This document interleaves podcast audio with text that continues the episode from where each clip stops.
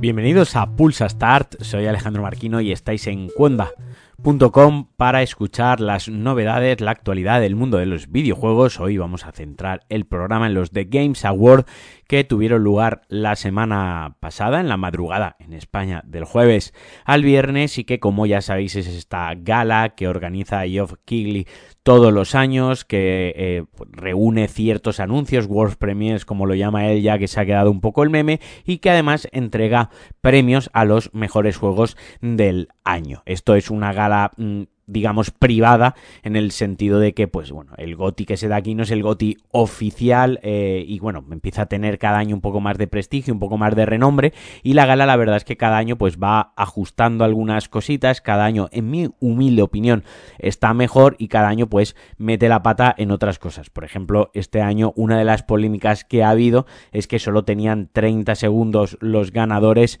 para poder agradecer y hablar, algo que eh, pues llama la atención, ¿no? Y que es una contraposición a que anuncien la gala como la fiesta para celebrar la industria y celebrar los videojuegos.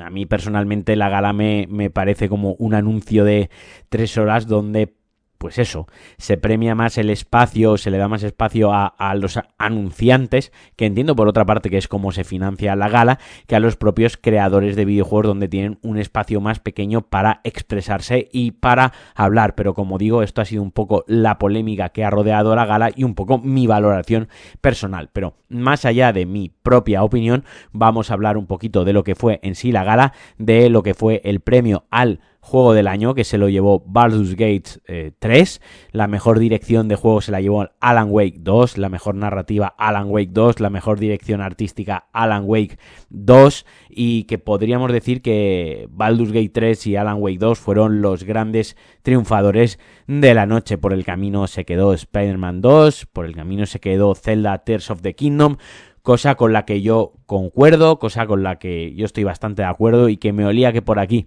iba a ir la tostada porque Zelda Tears of the Kingdom eh, es un gran juego, es un sobresaliente, es una obra maestra, pero es una secuela muy conservadora. Es una secuela que quitando la parte de, que ahora en lugar de un mapa tenemos eh, tres mapas y quitando la parte de la construcción, el juego en esencia es muy conservador como en cuanto en tanto a una eh, se refiere a una secuela y lo mismo pasa con Spider-Man 2, es más y mejor que lo primero, pero no va más allá, no arriesga mucho más. Son juegos, entre comillas, si entiéndase, cobardes. Sin embargo, Baldur's Gate 3 pues es un juego que, trae la acción del el, rol de acción por turnos con tiradas de dados, o sea, el rol mal, más clásico, más hardcore en 2023 donde los juegos tienden a ser cada vez más sencillos, a poner las cosas fáciles a los jugadores para vender cuantas más copias posibles y que a nadie se le atragante. Y Alan Wake 2, que decir, es mi goti personal, es un juego súper arriesgado, súper atrevido y que intenta cosas nuevas, insisto también en 2023 donde hacer un survival horror eh, podría ser fácil ciñéndose a los cánones más estrictos del género a día de hoy y que apuesta por una narrativa súper atrevida súper compleja y que a muchos jugadores va a tirar para atrás porque no van a entender el juego, porque es demasiado complejo, porque esto es una fumada y lo entiendo perfectamente, ¿vale? Eso está ahí y creo que los jugadores, los creadores, mejor dicho, de Remedy también eran conscientes de que iba a suceder, pero oye, hicieron la, apuesta, fue arriesgada y ha salido eh, mejor que bien, ha salido espectacular. Pero como decía, además también hubo algunos anuncios, los voy a repasar muy rápido, muy por encima, no quiero que esto se nos vaya a un programa de media hora.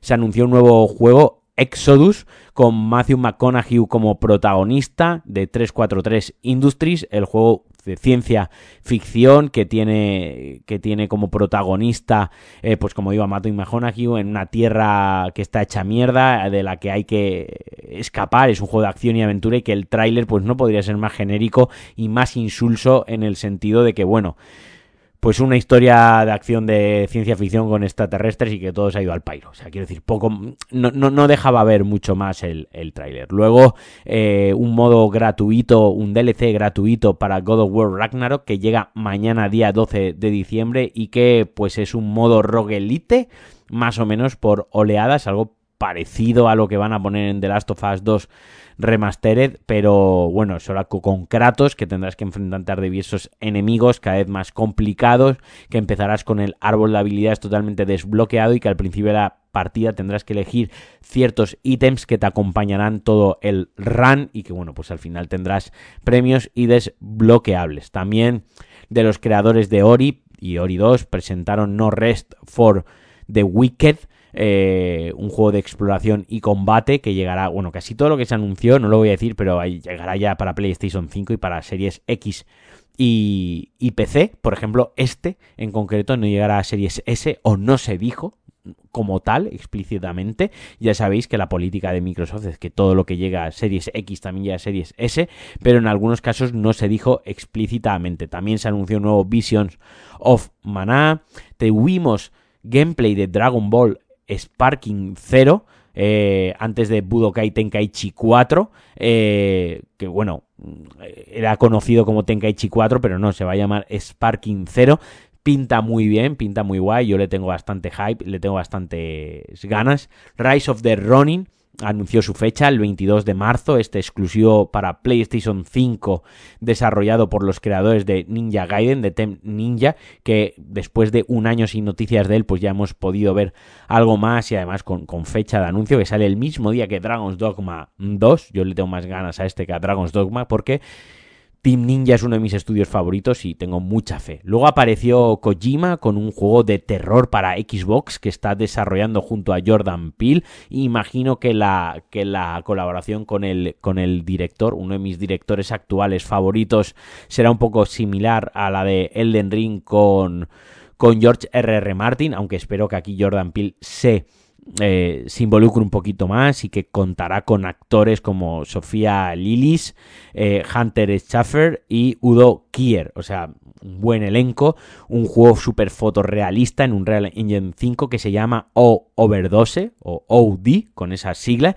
y que será de terror. Hemos visto muy poquito y no podemos saber más que él, más de él. Yo tengo un hype tremendo en exclusiva para Xbox, me tocará comprarme ya la putísima consola. Al final Kojima va a hacer que me compre la consola.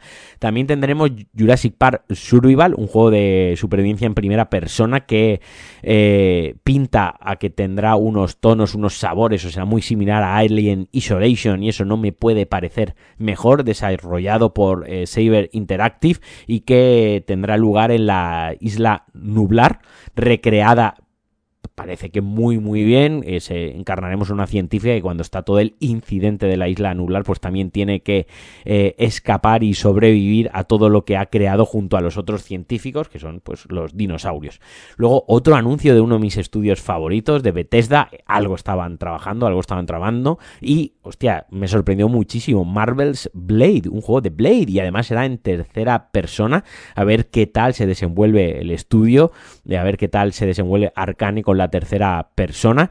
Luego ha habido algunos comentarios de que, bueno, no se ha confirmado que sea exclusivo de PC y de Xbox y que no cierran la puerta que más tarde salga en PlayStation 5, pero bueno, de momento eh, Bethesda es de, es de Microsoft, entonces se presupone, se asume, se da por sentado que el juego será exclusivo de PC y de Xbox. También tendremos una aventura de mundo abierto llamada Last eh, Sentinel en un Tokio futurista, pero pudimos ver muy poquito porque era un teaser. Y luego pues ya nos dejó también el evento una sorpresa muy chula. Eh, Monster Hunter Wheels, que saldrá en 2025, y también Light No Fire, el, juego de Sam Murray, el juego de, Hello Games, de los creadores de No Man's Sky, que esta vez nos llevará a una Tierra, al planeta Tierra, donde tendremos que, que sobrevivir. Bueno, un planeta ficticio del tamaño de la Tierra que será procedural, o sea, bastante ambicioso, pero viendo cómo han trabajado, cómo han ido desarrollando y cómo ha ido evolucionando No Man's Sky, yo creo que no van a volvernos a engañar, no van a volver a cometer ese error de sacar un juego pachipachá y que luego se tomen 6, 7 años en arreglarlo, sino que esto para mí ya tiene aval y, y tiene total eh, confianza. Y bueno, esto fue un poquito el evento que se fue a tres horas y media, creo. Además, tuvimos una actuación muy chula de los Songs of Asgard, eh, actuando o interpretando unas mejores canciones de Alan Wake 2, muy chulos. Si no lo habéis visto, recomiendo que metáis en YouTube y lo busquéis porque fue una auténtica pasada. A mí me encantó.